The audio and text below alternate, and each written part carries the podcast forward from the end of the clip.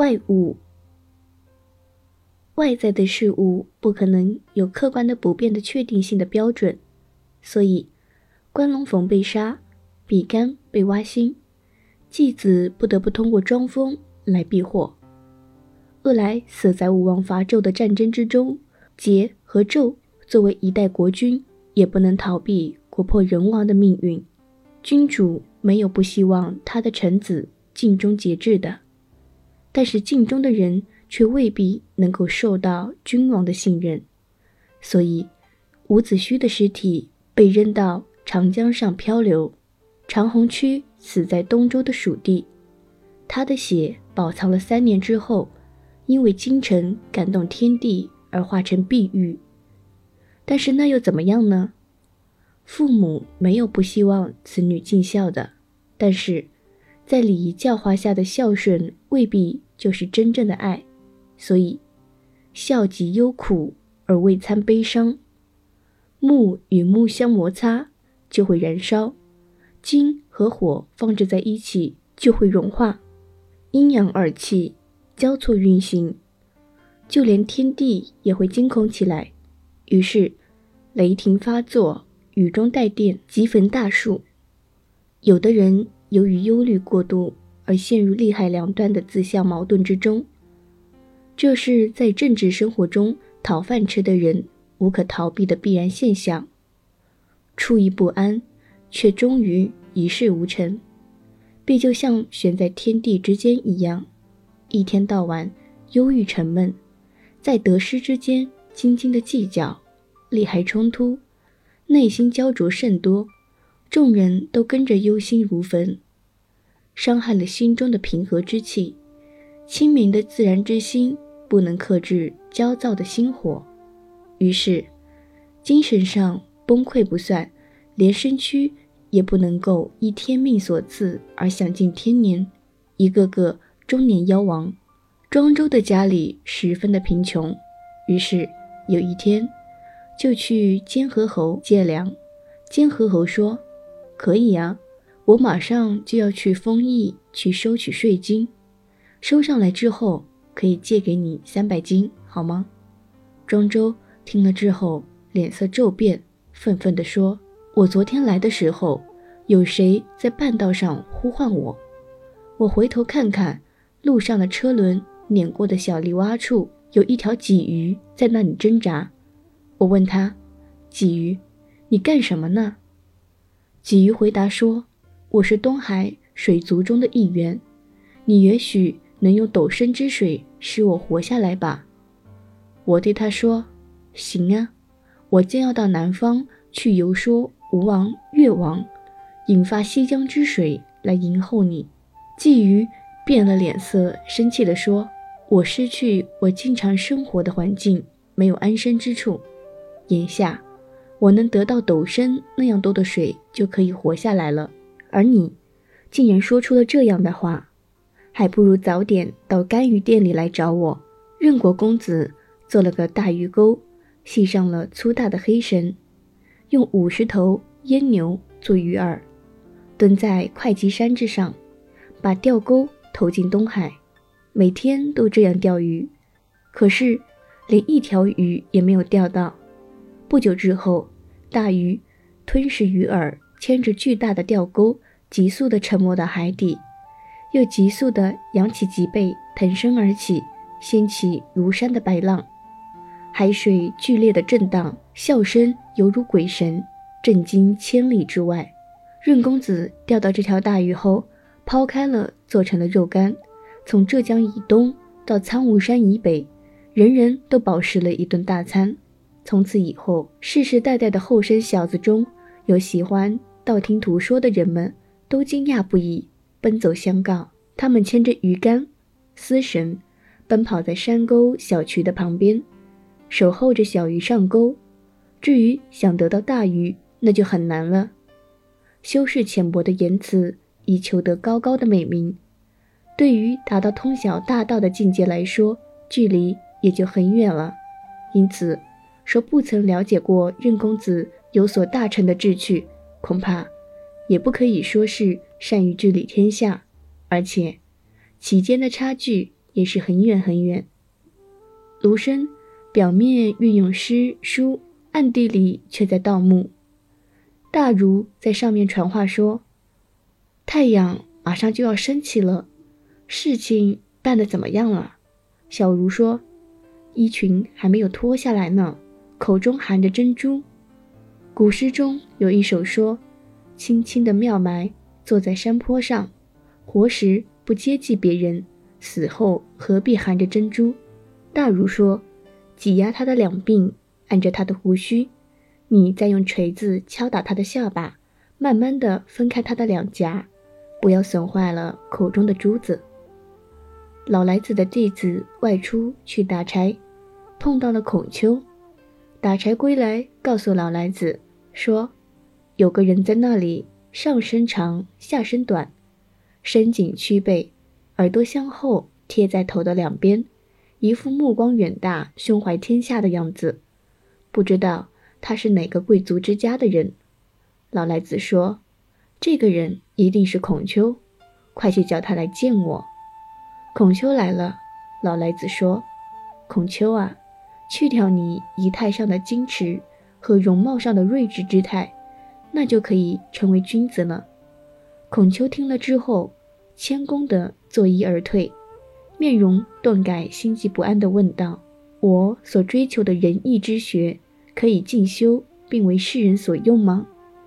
老来子说：“不忍心一世的损伤，却会留下使后世奔波不息的祸患。你是本来就孤陋寡僻，还是才智赶不上呢？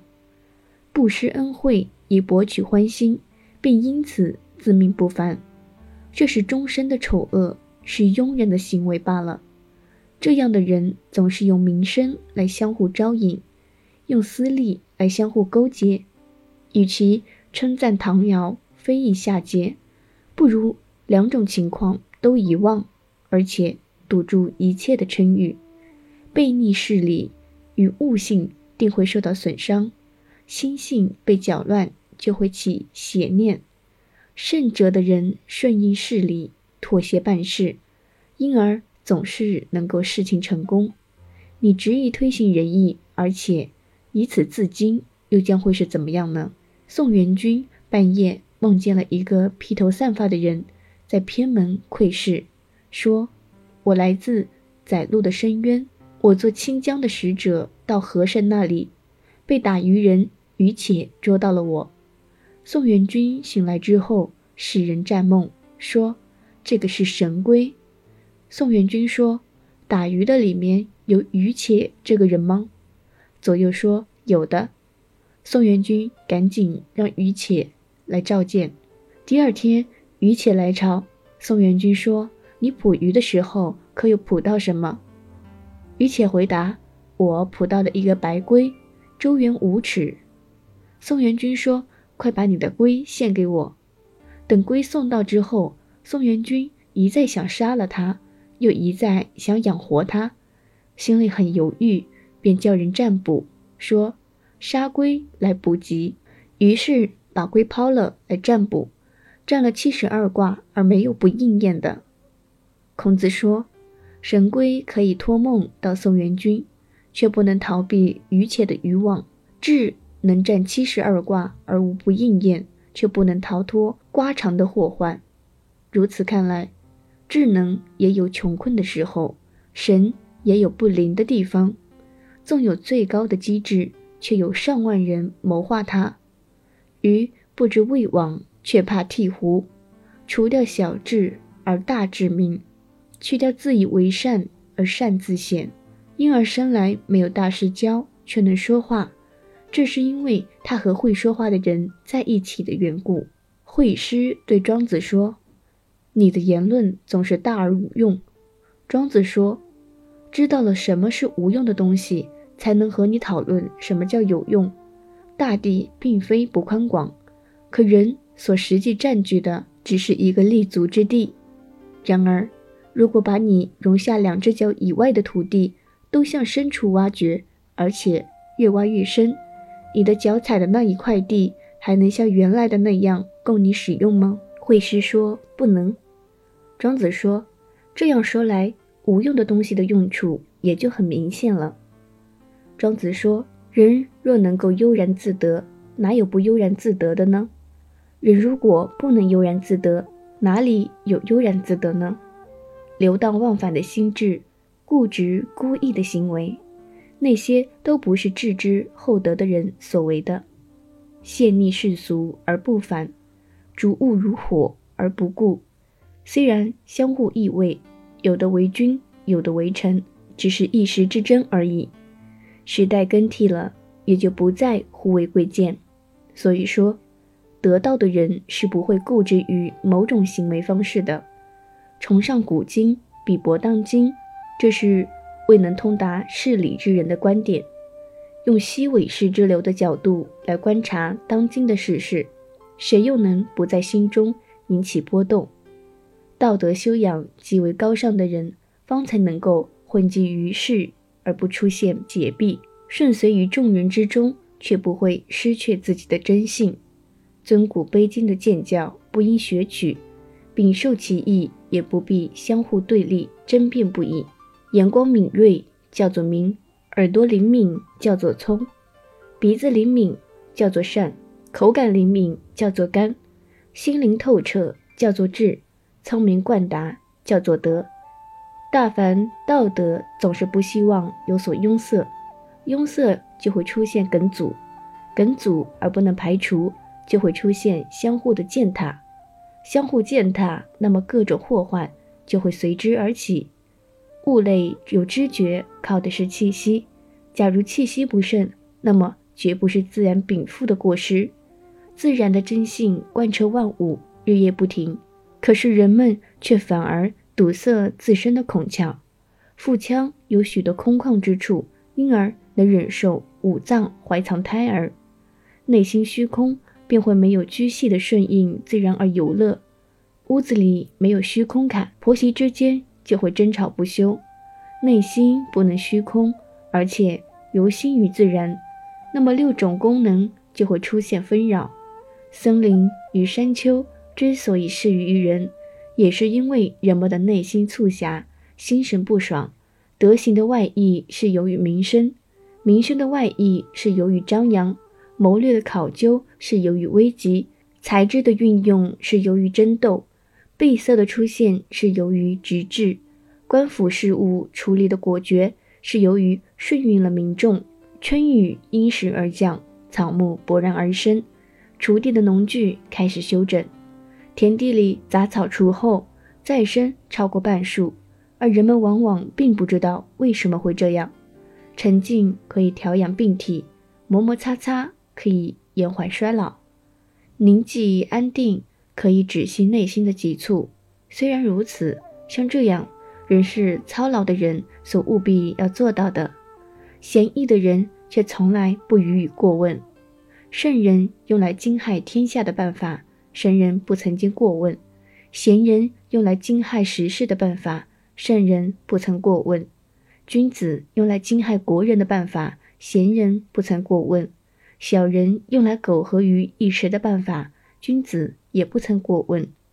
宋国东门有一个死了双亲的人，因为格外的哀伤，日渐消瘦，而加官进爵，封为官师。他的同乡仿效他，也消瘦毁容，却死者过半。尧要禅让天下给许由，许由因而逃到了稷山。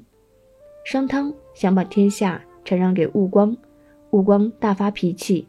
据他知道了这件事情，率领弟子隐居在款水一带，诸侯纷纷前往慰问。过了三年，申屠狄仰慕其名而投河自溺。竹居是用来捕鱼的，捕到了鱼之后就忘掉了竹居；兔网是用来捕捉兔子的，但是捕到兔子之后就忘掉了兔网；言语是用来传达思想的，领会了意思就忘掉了言语。我怎么才能寻找到忘掉言语的人来跟他谈一谈呢？